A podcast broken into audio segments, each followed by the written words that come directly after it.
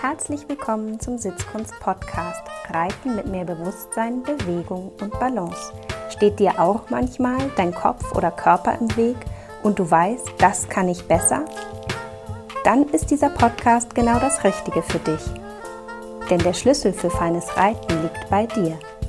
Ich bin Julika Valentina, Expertin für Trauma- und neurozentrierte Sitzschulung, weil wir mehr mit in den Sattel nehmen, als wir denken – The Mystery is in the History. Herzlich willkommen zur 14. Episode meines Podcasts. Heute geht es um effektives Training. Effektives Training, das heißt für mich Wiederholung ohne Wiederholung. Und was das nun ganz genau bedeutet, will ich euch erklären. Wenn wir mit den Pferden was machen, im Training sind, sie arbeiten, dafür gibt es viele Begriffe, dann ist es oft output-basiert. Überlegt doch nochmal, wie war das? Gestern, vorgestern, letzte Woche, habt ihr da immer mal wieder und wieder und nochmal das gleiche geübt? Egal ob am Boden oder geritten, es passiert uns ganz oft, dass unsere Trainingseinheiten output-basiert sind. Das heißt, wir haben so einen generellen Aufbau, vielleicht einer Aufwärmphase, dann einer intensiveren Phase und zum Schluss vielleicht einer Art Lockerungsphase. Und innerhalb dieser Struktur wiederholen wir Dinge mit dieser Idee, dass sie besser werden, wenn wir sie wiederholen. Wenn wir allerdings in die modernen Wissenschaften schauen, dann sind sich da die Wissenschaftler eben gar nicht so einig, dass Wiederholung ähm, und Training des Outputs wirklich Verbesserung schafft. Und ich glaube auch einfach, dass wir als Menschen Gewohnheitstiere sind. Ich glaube, Menschen lieben Gewohnheiten und lieben auch Wiederholungen. Und ähm, auch ich bin gar nicht frei davon und erwische mich, wie ich, wenn ein Schulter herein sich nicht so richtig gut an dem Tag anfühlt, ich mich dabei erwische, es ein paar Mal zu wiederholen. Und manchmal ist es ja auch so, dass es dann besser wird oder auch im Verlauf der Einheit irgendwie besser wird. Ich will gar nicht sagen, dass etwas zu wiederholen generell falsch ist, aber ich glaube, dass wir im Pferdetraining dazu kommen müssen, ist auch ein bisschen spannender für die Pferde zu machen. Nicht zu eintönig, nicht zu output-basiert, nicht zu sehr, ich sag jetzt mal, rumreitend auf dem Problem zu sein, weil dann werden wir auch sehr fehlerfokussiert.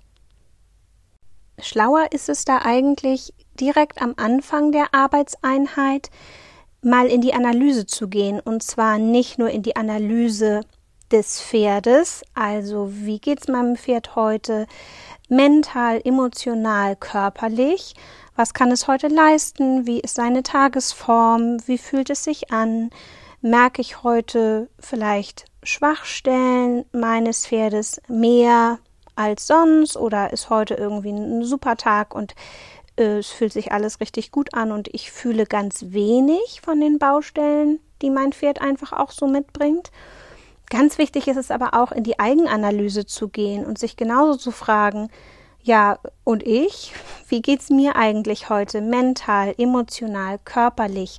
Fühle ich heute meine Baustellen? Habe ich die heute mit in den Sattel genommen? Oder bin ich heute richtig gut drauf, beweglich und fühle mich gleich so richtig im Pferd sitzend, verschmolzen mit dem Pferd?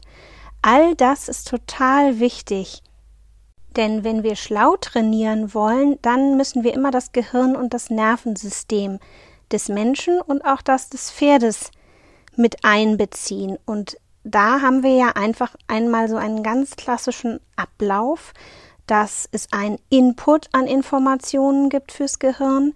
Daraus gibt es eine Interpretation des Inputs im Gehirn und einen Output, der dann sozusagen über das Nervensystem an die Muskeln weitergegeben wird. Wir haben also immer diesen Kreislauf Input, Interpretation, Output. Und immer zu versuchen, das Output zu verbessern über stetige Wiederholung kann halt manchmal unser Problem oder unsere Herausforderungen nicht lösen. erst recht dann nicht, wenn wir vielleicht ein Input-Problem haben. Wenn also die Informationen, die das Nervensystem aufnehmen und dann ans Gehirn weiterleiten, vielleicht schon eine, sagen wir mal, magere Qualität haben oder aber im Zwischenschritt der Interpretation irgendwie das Gehirn die Daten nicht so richtig gut auswerten kann und deswegen auch dem Nervensystem ähm, Informationen zur Weitergabe an die Muskeln gibt, die eben auch nicht so von höchster Qualität sind. Das heißt, wenn wir uns diesen Kreislauf angucken, Input, Interpretation, Output, dann können wir in allen drei Bereichen Schwierigkeiten haben. Es kann also sein, dass wir auf Input-Seite schon ein Problem haben.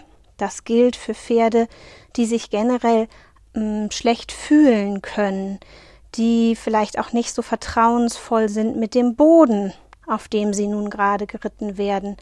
Ja, wir kennen das alle, ähm, dass Pferde manchmal auf unterschiedlichen Böden ganz anders reitbar oder oder auch sich in der Bodenarbeit ganz anders darstellen, dass man das Gefühl hat, mein Pferd mag einen bestimmten Boden lieber als einen anderen.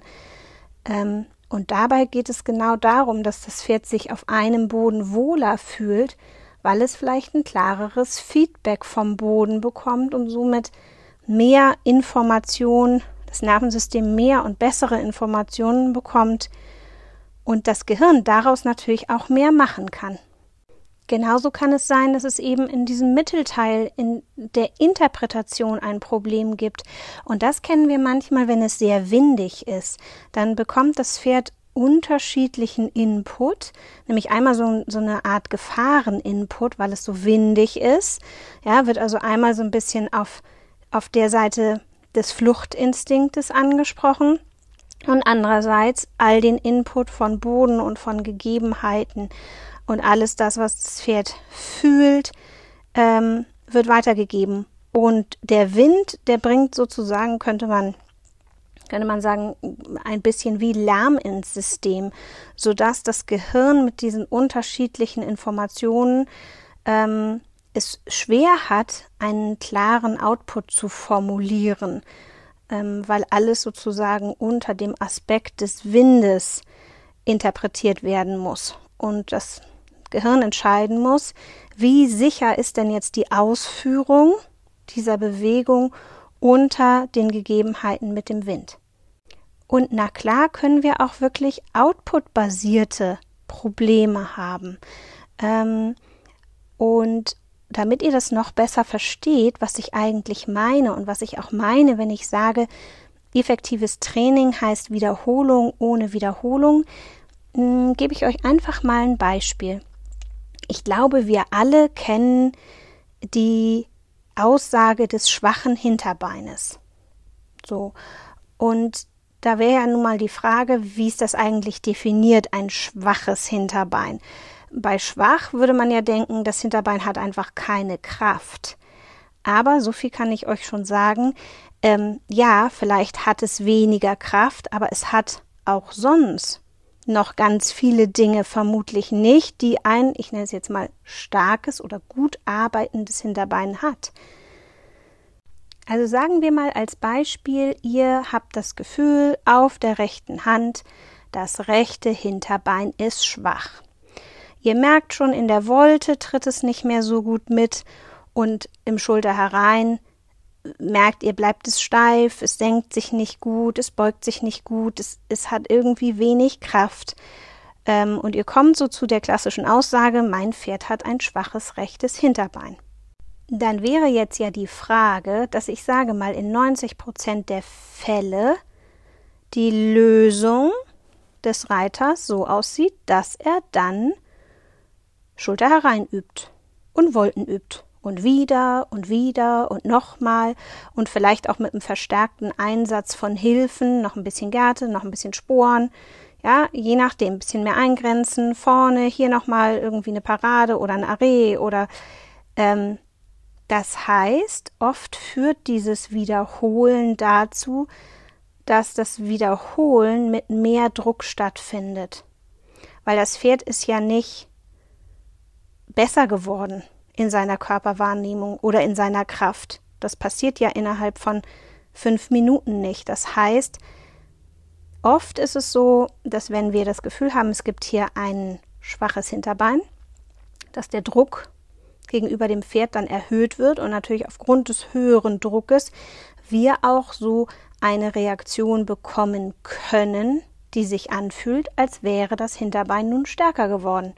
Und ich glaube, anstatt dann einfach immer wieder das Schulter herein oder die Wolten zu wiederholen und darauf zu hoffen, dass die Wiederholung es einfach besser machen wird, müssen wir schlauer denken und moderner denken, weil wir so viele Erkenntnisse des Bewegungslernens und auch der Motivationswissenschaften zur Verfügung haben, dass wir eigentlich wissen, Wiederholung an sich bringt es nicht unbedingt. Auch nicht, wenn wir mit unserem eigenen Körper arbeiten. Ähm, viel interessanter ist es wirklich im Sinne der Wiederholung ohne Wiederholung zu arbeiten, zum Beispiel mit der Arbeit an der Propriozeption. Und jetzt sagt ihr vielleicht Proprio was? das, die Propriozeption beschreibt die Wahrnehmung der unterschiedlichen Körperteile im Raum und zueinander. Und die Propriozeption wird eben überhaupt gar nicht verbessert, wenn ihr jetzt einfach immer nur das Schulter herein übt. Propriozeption könnt ihr verbessern, wenn ihr zum Beispiel die Beine massiert, vielleicht dann auch vor allem das rechte Hinterbein, was auffällig ist. Das heißt alles, was Massage ist, Vibration, warm, kalt, bürsten, abklopfen, vielleicht Tea-Touches machen. Alles das hilft, dem Pferd so ein bisschen mehr zu fühlen, wo sein Hinterbein denn eigentlich ist, weil vermutlich fühlt es sich an wie ein schwaches Hinterbein, deswegen, weil das Pferd es nicht gut ansteuern kann. Und deswegen weiß es nicht so richtig, wo ist das Bein eigentlich, wie steuere ich es an. Und wenn ich es ansteuern kann, was heißt, ich kann eine willkürliche Bewegung damit irgendwie ausführen, wohin soll denn dann das Bein? Also man könnte sagen, einfach, dass das Pferd hat zu der Bewegung Schulter herein keinen klaren Bewegungsplan im Gehirn. Und deswegen fühlt man so eine Art Schwäche, aber diese Schwäche ist eben im Zweifel gar keine klare muskuläre Schwäche, sondern vielleicht eher eine Schwäche der Wahrnehmung, der Propriozeption bei Pferden, bei denen ich das Gefühl habe, dass sie nicht so richtig wissen, wo sie eigentlich anfangen und wo sie aufhören und, und diese Verbindung äh, auch in, im Bewegungsablauf der Vorderhand, der Mittelhand und der Hinterhand nicht so richtig deutlich sind, sondern irgendwie man das Gefühl hat, die Pferde, die fallen so auseinander, die bewegen sich gar nicht so schön einheitlich, sondern irgendwie so, als wären es mehrere Teile. Da arbeite ich auch total gerne mit den Linda Tellington Jones Body Wraps. Das sind so Bandagen. Man kann tatsächlich auch so breite Fließbandagen nehmen, wobei ich tatsächlich finde, dass die Originalbandagen von Linda Tellington Jones da am besten funktionieren. Und dann kann man damit mal eine Acht machen, ähm, wenn das Pferd darauf gut reagiert, um ihm zu zeigen, ähm, wo es aufhört und wo es anfängt. Dafür schlingt man sozusagen eine Schlinge vorne um die Brust und eine hinten um die um das Hinterteil und es verläuft dann sowieso in einer liegenden Acht ums Pferd mit einem Knoten oder einer Befestigung so in Richtung der Widerriss Sattellage.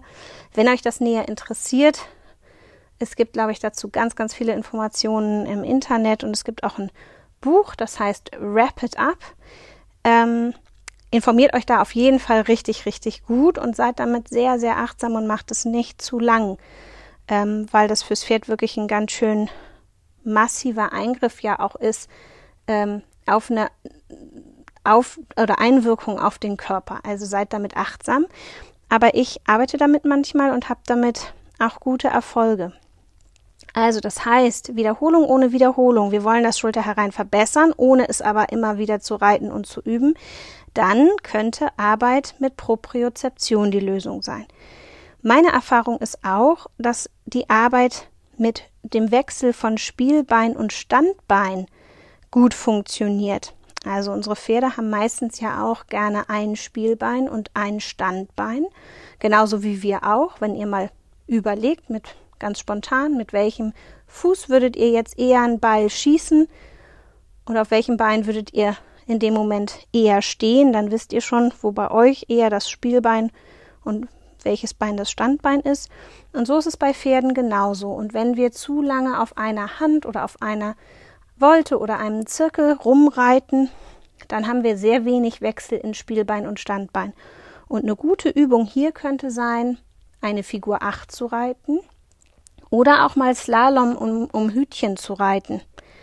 Ja, ähm, auch das kann eine super gute Lösung sein, damit das Pferd einfach diesen Wechsel Spielbein, Standbein, welches Bein muss sozusagen sich beugen in der Wendung, das Innere, ja, und welches muss so ein bisschen ähm, abfußen, sich wegdrücken vom Boden. Und da könnt ihr über so Linienwechsel, generell alle Arten von Schlangenlinien, sehr gut an der Mobilität und der Ansteuerung der Hinterbeine arbeiten.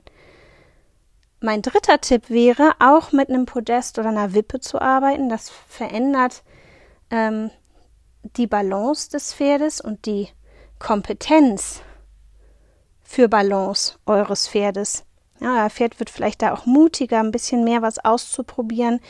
Ähm, gerade auch auf der Wippe diese Veränderung von Balance gut handeln zu können im Körper, weil vielleicht hat euer Pferd auch eher ein Balanceproblem und gar nicht so wirklich ein Schulter-Herein-Problem. Tipp 4 wäre, mit Stangen zu arbeiten, dass dieses Abfußen vom Boden, also dieses fleißige Heben nach oben trainiert wird und gleichzeitig auch mit Gassen zu arbeiten. Die wiederum sind gut für die Balance und für das Stabilisieren des Pferdes und vielleicht auch mal so ein bisschen Cavaletti-Arbeit zu machen. Ne? Auch kleine Springarbeit kann euer Schulter herein verbessern, euer Pferd verbessern, im Sinne der Hinterhand, im Sinne des Abfußens. Ja, all das sind ja Wahrnehmungsübungen für die Hinterhand. Tipp Nummer 5 wäre auch am Rückwärtsrichten zu arbeiten, alle Formen von rückwärts. Und vielleicht, wenn euer Pferd fortgeschritten ist, ne, ihr könnt das alles reiten, ihr könnt das aber auch alles vom Boden erarbeiten, ähm, kann man auch ein Rückwärts um ein Hütchen rum, also ein Rückwärts auf einer Kreislinie oder ein Rückwärts im Slalom machen. Ähm, dann hätte man sogar die Verbindung von im Prinzip Spielbein, Standbein und dem Rückwärts der Beckenkippung und der Beugung der Hinterhand. Und mein sechster und letzter Tipp wäre, mit dem Pferd am Hinterbein mit so einem genannten Target zu arbeiten. Also mit einem Ziel, wo das Pferd, das kann ein Plättchen sein, ähm, etwas Farbiges, was nicht zu wabbelig sein soll, Seite, weil dann könnte es sein, dass das Pferd da nicht so gerne drauf tritt, sondern eher so wie so ein Platzset vom Esstisch in einer schönen Farbe, die das Pferd gut sehen kann. Ähm, und dann zu üben, dass das Pferd mit dem jeweiligen Hinterfuß aufs Plättchen geht. Und um so eine Aufgabe zu lösen, muss das Pferd ja gleich mehrere Kompetenzen haben. Es muss einmal wahrnehmen, wo ist eigentlich mein Huf, wo ist mein Hinterbein und es muss wahrnehmen, wo ist eigentlich das Plättchen. Und dann muss es diese Transferleistung schaffen, wie bekomme ich denn jetzt das Bein aufs Plättchen. Und dafür muss schon ganz schön viel passieren im Pferdekopf und im Nervensystem und im Gehirn, damit das gelingen kann. Und ähm, ich habe tatsächlich da eine sehr, sehr interessante Erfahrung gehabt mit meinem Pony, was ein sogenanntes schwaches rechtes Hinterbein hatte, gefühlt schon immer hatte, interessanterweise. Und ich habe lange versucht, output-basiert irgendwie zu stärken, auch über Wiederholung. Ich wusste mir nicht besser zu helfen.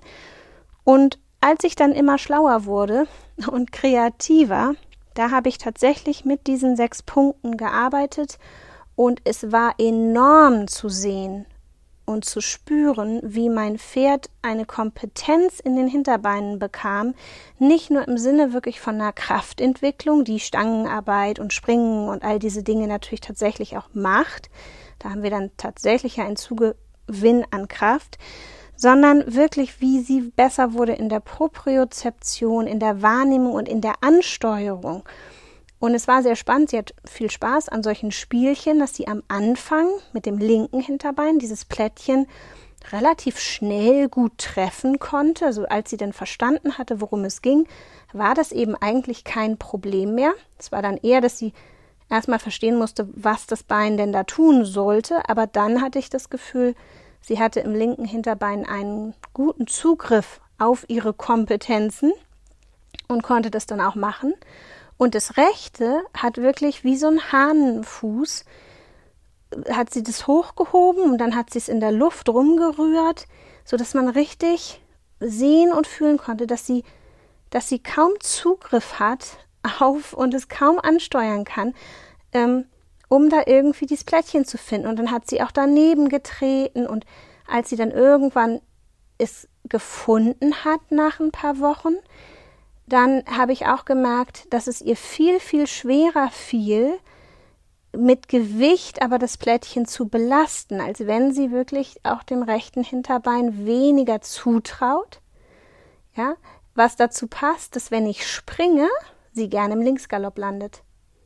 Wundert mich jetzt gar nicht mehr. Und das war noch so ein ganz interessanter Nebeneffekt, dass als ich das dann geübt habe, diese Ansteuerung wirklich übers Gehirn zum Nervensystem, zum Huf, dass sie rechts besser ansteuern kann, landete sie auch schon automatisch, immer dann, wenn es in die Rechtswendung ging, nach dem Sprung auch im Rechtsgalopp. Das heißt, nicht nur mein Schulter herein wurde besser über diese Übung, sondern tatsächlich auch der Galopp im Springen. Und jetzt habe ich euch wahnsinnig viel erzählt und Jetzt gebe ich euch einfach mal eine kleine Challenge, eine kleine Aufgabe, die ihr mit in die Woche nehmen könnt.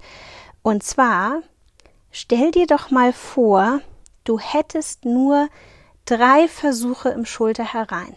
Du wärst am Anfang deiner Reiteinheit, das Pferd wäre so weit warm und ready to go, dass du sagen würdest, okay, jetzt, jetzt reite ich mein Schulter herein.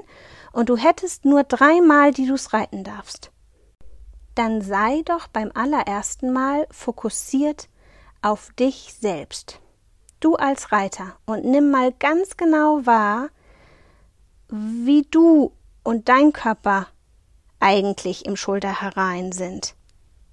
Und was vielleicht auch in deinem Kopf und in deinem Körper einem guten Schulter herein im Wege stehen könnte, denn das ist ja nochmal ein ganz anderes Thema.